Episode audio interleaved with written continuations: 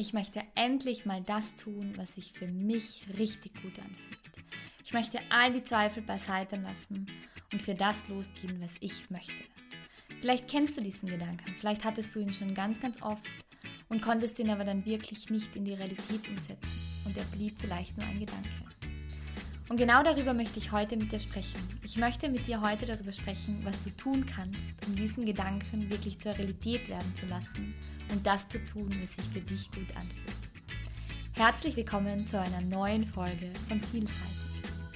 Ich freue mich, dass du da bist. Mein Name ist Eva. Ich bin Integralcoach, Betriebswirtin und Mutmacherin.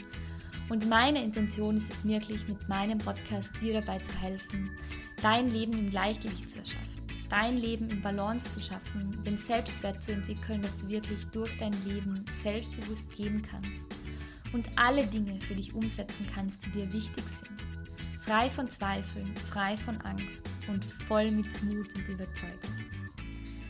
Ich freue mich, dass du heute da bist und dass wir heute wieder über das Thema Ego sprechen können. Wir haben ja auch schon in den letzten Folgen über das Thema Ego gesprochen und wie unser Ego sich immer wieder in den unterschiedlichen Situationen meldet. Und heute möchte ich ein bisschen tiefer darauf eingehen, wie sich dein Ego zu Wort meldet und wie du die Kontrolle wieder zurückgewinnen kannst, dass du wirklich für dich in deinen Schöpfermodus kommst und entscheidest, das zu tun, was sich für dich gut anfühlt. Ich freue mich, dass du da bist und ich freue mich, dass wir jetzt schon loslegen. Vielleicht kennst du diese Phrase oder diesen, diesen kleinen Satz, du bist dein eigener Heiler, dein eigener Guru, du hast all das Wissen in dir. Ich möchte diesen Satz jetzt zu Beginn der Folge mal mitgeben und ihn einfach mal so stehen lassen, weil ich gerne am Ende der Folge nochmal auf den Satz eingehen möchte. Und vielleicht nimm kurz wahr, welche Gedanken du wahrnimmst, wenn du den Satz hörst, du bist dein eigener Heiler, dein eigener Guru, du hast alles in dir. Und speicherst dir mal kurz ab und dann schau, was sich am Ende der Folge verändert hat. Wir wollen ja heute über dein Ego sprechen und dein Ego ist ja wie ich immer sage, der Meistertrickser. Ich habe mich in letzter Zeit ziemlich viel mit dem Ego beschäftigt, weil ich finde, dass das Ego so etwas ist, das man nicht unterschätzen sollte und es sich ja unbewusst ganz, ganz oft in unserem Alltag, in deinem Alltag, in meinem Alltag wirklich zu Wort meldet. Und ich habe wirklich versucht, ein Synonym für das Ego zu finden. Und das Synonym, für das ich mich entschieden habe, ist so dieser kleine Wachhund weil dein Ego dich ständig probiert zu beschützen. Also dein Ego ist so wie dieser kleine Wachhund, der neben dir, neben deiner Seite geht und dich immer wieder vor schwierigen Situationen beschützen möchte, damit dir einfach nicht, nichts passiert. Was ja per se etwas Gutes ist, aber ich finde, man muss sich darüber bewusst werden, dass man selber entscheiden sollte, wann man den Wachhund als Schutz benötigt und wann es vielleicht an der Zeit ist, den Wachhund einfach mal beiseite zu schicken um wirklich, ja, auf dein Gefühl zu hören. Und auf das möchte ich auch jetzt gleich eingehen. Und zwar, vielleicht kennst du es vor allem vor Entscheidungen oder wenn du vor Situationen stehst, in denen du Unklarheit in dir fühlst, ist es oft so, dass wir im ersten Moment einen Impuls spüren und dieser Impuls uns mehr oder weniger Infos darüber gibt, ob wir es machen sollen oder nicht. Du kannst diesen Impuls Bauchstimme, du kannst die Intuition, je nachdem, was sich für dich richtig anfühlt, nennen. Nur das Problem mit diesem Impuls ist, dass wir verlernt haben oder Angst haben, diesen Impuls zu vertrauen. Weil wir denken, das kann doch gar nicht stimmen und ach, mein Bauchgefühl, naja, ich weiß nicht, ich traue dem nicht so ganz. Und was passiert dann in diesem Moment, in dem du sagst, hey, ich kann meinem Bauchgefühl nicht vertrauen, beginnt sich dein Ego einzuschalten, dein Verstand. Und das Gedankenkarussell beginnt sozusagen in voller Power loszulegen. Und du kannst dir so vorstellen, dass in dem Moment, in dem du diesem Bauchgefühl deiner Intuition nicht vertraust, sich dein Wachhund aufgefordert fühlt, sich auf deine Schoß zu setzen und dich zu blockieren. Er setzt sich dann so auf deine Schoß, dass du keine Möglichkeit hast, mehr nach vorne, nach hinten oder auf irgendeine Seite dich zu bewegen, weil er sich völlig auf dir ausgebreitet hat. Und in dem Moment, in dem er sich ausgebreitet hat, hat er auch diese Fernbedienung deines Gedankenkarussells in der Hand und schaltet dieses Gedankenkarussell, je nachdem, wie ihm gerade zumute ist, stärker oder schwächer. Und was passiert dann in dir? du beginnst in diese Gedankenschleifen einzutauchen, was wäre wenn oder das könnte passieren oder das könnte passieren, in all diese Dinge. Und diese Dinge halten dich dann schlussendlich davon ab, dass du das tust, was sich eigentlich für dich durch diesen Impuls, den du anfangs bekommen hast, richtig angefühlt hat. Weil du dadurch diesen Impuls nicht mehr vertraust aus Angst, weil du ja plötzlich von deinem Ego so viele tausende Gedanken geliefert bekommst, die das ja alles entkräften, was dein Bauchgefühl oder deine Intuition dir gesagt hat. Weil es könnte ja das passieren und was könnten denn die anderen denken und all diese Dinge kommen plötzlich in dir hoch. Und ich möchte dir anhand dieses Beispiels verdeutlichen, dass sobald du deinem Verstand, deinem Ego die Kontrolle übergibst, du mehr oder weniger unter Anführungszeichen verloren bist verloren in diesen Gedankenschleifen. Weil du nicht deinen Impuls folgst, weil du deinen Verstand folgst, der vielleicht geprägt ist von gewissen Erfahrungen in deiner Vergangenheit, von gewissen Dingen, die du erlebt hast, die du nicht noch einmal erleben möchtest und dir das gar nicht so bewusst ist, aber dein Ego dir genau diese Argumente, alle bestätigenden Argumente, die deine Zweifel, wenn sie auch nur ganz klein sind, zu bestätigen versuchen. Und das ist etwas, ein Moment, in dem dein Ego dich davon abhält, vielleicht neue Erfahrungen zu machen. Erfahrungen, nach denen sich vielleicht du in deinem Inneren sehnst, dein Innerstes sich vielleicht danach sehnt. Und das ist so dieser erste Schritt für dich zu erkennen. Wenn du deinem Bauchgefühl nicht vertraust, dass dann automatisch dein Ego einkickt. Und dass du dann für dich erkennst, okay, all diese Gedanken, die ich jetzt bekomme, sind von deinem Ego, von deinem Verstand gesteuert, weil es diesen Beschützermodus Modus, ja, diesen Beschützermodus eingeschalten hat, um wirklich dich vor Dingen zu beschützen. Und die zweite kurze Situation, die ich dir mitgeben möchte, ist, du hast in deinem Leben schon sicherlich bestimmt mehrmals bemerkt, dass es Situationen gibt, in denen wir allen anderen die Schuld geben und wir denken, wir sind so arm und wir sind hilflos und wie kann das nur immer uns passieren und den anderen passiert das ja nicht und immer und überhaupt sind wir die, denen, denen es schlecht geht. Also wir gehen wirklich in diese Rolle des Traurigseins, in diese Rolle des Hilflosseins und hier in diesem Moment ist es auch dein Ego, das dich in diese Rolle verführt, in diese Rolle des Ich bin mehr oder weniger arm, ich bin hilflos. Und was dann passiert ist, dass dann eine andere Art, eine andere Rolle deines Egos auch einkickt, und zwar diese Macherrolle deines Egos. Also dieses Ich bin arm, ich bin hilflos ist, ist die Opferrolle deines Egos und dieses Hey, du schaffst das, du kannst da raus, du brauchst keine Angst haben, ist ein bisschen so diese Macherrolle. Nur meine Meinung zählt und ich mache das jetzt und da fahrt die Eisenbahn drüber. Also das sind so die zwei unterschiedlichen Ausprägungen, die dein Ego einnehmen kann. Diese Opferrolle, hilflos zu sein und diese Macher- oder Tyrannenrolle. Meine Meinung zählt, ich mache das jetzt und die Eisenbahn fährt drüber und egal, was alle anderen sagen. Und anhand dieser zwei Beispiele siehst du sehr gut, dass dein Ego unterschiedliche Optionen hat, also unterschiedliche Rollen, zwei Rollen, ausnutzt, um dich in deinem Alltag wirklich zu beeinflussen. Deine Entscheidungen zu beeinflussen und wirklich dir Gedanken in den Kopf zu setzen, die dich eigentlich wegbringen von dem, nachdem sich dein Innerstes, du kannst es deine Schöpferkraft, deine Seele, was sich für dich richtig anfühlt, nennen. Und für mich war es so dieser erste Schritt zu erkennen, dass es diese zwei Rollen gibt damit ich weiß, wann ich mein Ego als Entscheidungsinstanz herbeiziehen oder ja, zu, zu Rate ziehen möchte und wann nicht.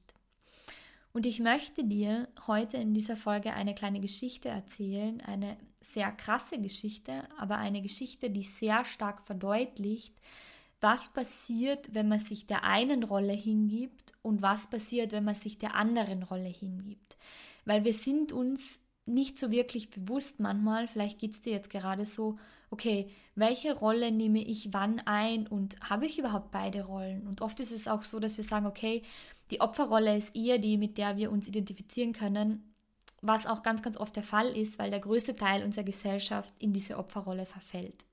Und ich möchte dir anhand dieser Geschichte mitgeben, wie du erkennst, wann welche Rolle gerade aktiv ist und was diese Rolle mit sich bringt weil diese zwei Rollen sind nichts anderes als angelernte Rollen.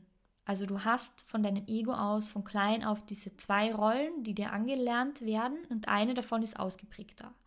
Aber du hast, wie gesagt, immer die Möglichkeit, Dinge umzulernen. Und ich möchte dir mit der Geschichte bewusst werden oder aufzeigen, welche Rolle bei dir die stärkere ist. Und ja, in diesem Sinne, lass uns loslegen mit einer kleinen Geschichte. Zwei Kinder aus verschiedenen Geburtsfamilien wuchsen in verschiedenen Teilen der Welt auf, erlebten aber trotzdem in ihren ersten sieben Lebensjahren eine ganz ähnliche Kindheit. Der Vater war Alkoholiker und schrie ständig mit seiner Frau herum. Manchmal schlug er sie auch, an seinen Kindern hatte er ebenfalls ständig etwas auszusetzen und schrie sie oft an, bestrafte sie körperlich oder quälte sie emotional. Die Mutter war traurig und verhielt sich wie ein Opfer.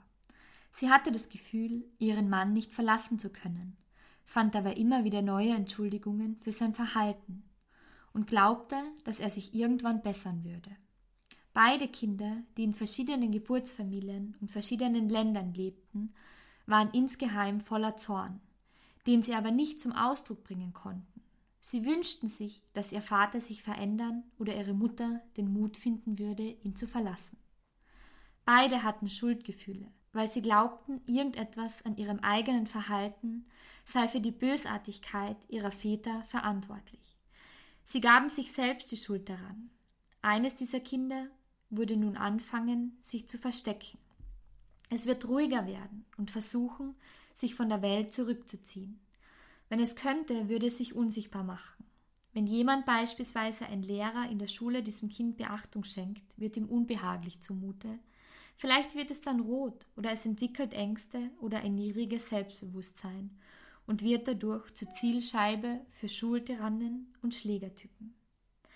Meistens frisst er seine Wut und seine Gefühle, den Scham, die Schuld und den Demut, die Demütigung stumm in sich hinein.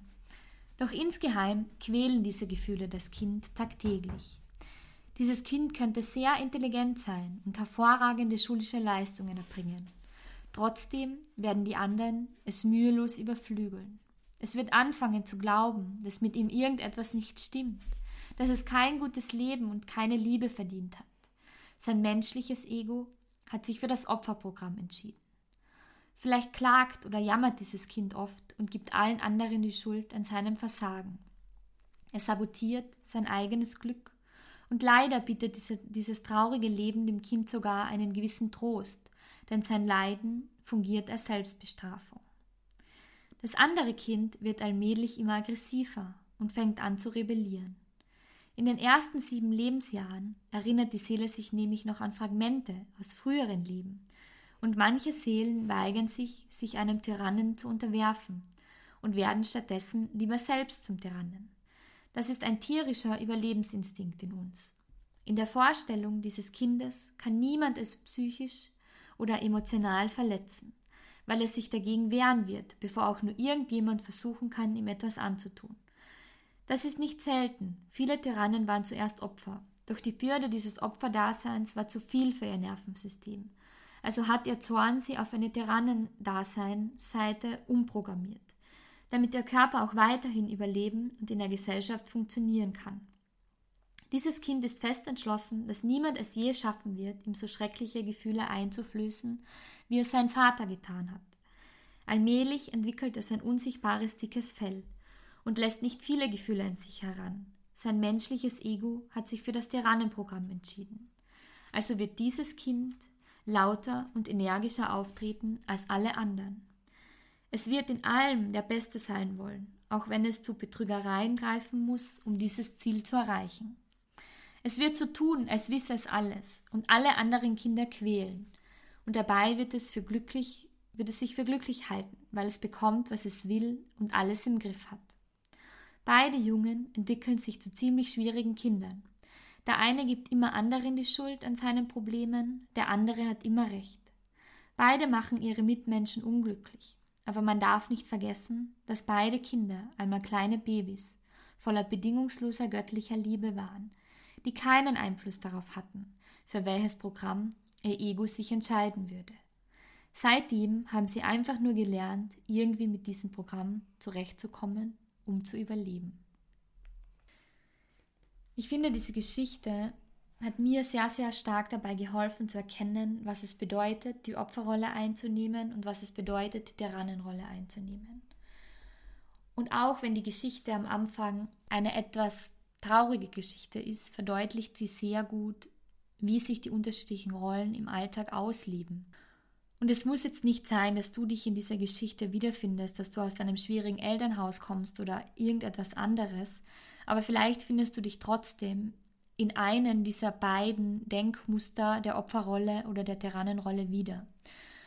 Und es ist so, dass sich unser Verstand oder unser Ego für die eine oder für die andere Rolle bereits in der Kindheit entscheidet.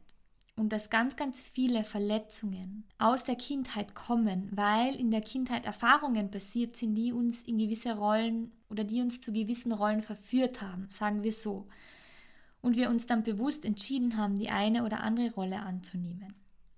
Und was ich dir aber mitgeben möchte, ist, dass auch wenn du dich jetzt zu der einen Rolle mehr hingezogen fühlst, dass es nicht bedeutet, dass du ein Leben lang mit dieser Rolle durchs Leben gehen musst, sondern dass du bewusst entscheiden kannst, ob du diese Rolle leben möchtest oder nicht. Was meine ich damit? Ich meine damit, dass du dir bewusst sein solltest, dass dein Verstand etwas in dir ist, das dich unterstützt, das wie ein Wachhund ist und in einer Form dich vor gewissen Dingen, vor Erfahrungen, die du gemacht hast, beschützen möchte.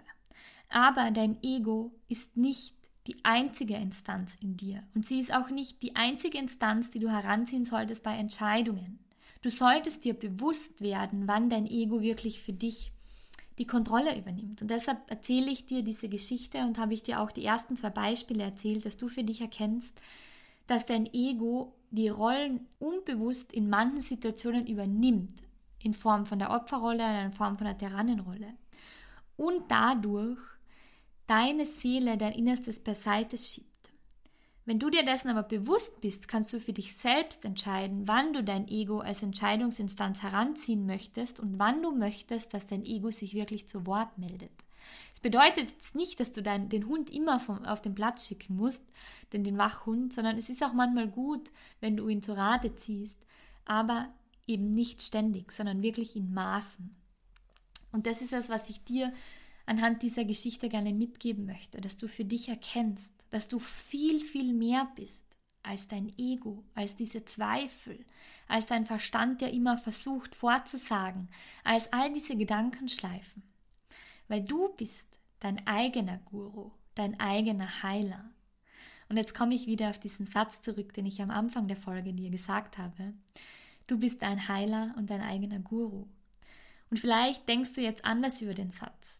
Vielleicht wird dir jetzt klar, dass dieser Heiler, dieser, dieser eigene Guru, diese Essenz, das ist, was in dir ist, dass diese Bauchstimme ist, dass diese Intuition ist und dir in gewisser Weise die Richtung geben möchte und dich unterstützen möchte, aber dein Ego dich immer wieder davon abhält, diesem Gefühl zu vertrauen, weil es dich in das Gedankenkarussell einlädt. Oder weil sich dein Wachhund wirklich mega laut zu Wort meldet. Und in dem Moment, in dem du dir dessen bewusst bist, kannst du auch bewusst entscheiden, wann du dein eigener Schöpfer sein möchtest und in dem Moment dein Ego vielleicht zu Rate ziehen möchtest oder vielleicht auch nicht. Ob du deinem Innersten vertrauen möchtest oder ob du wirklich voll auf dein Ego vertrauen möchtest.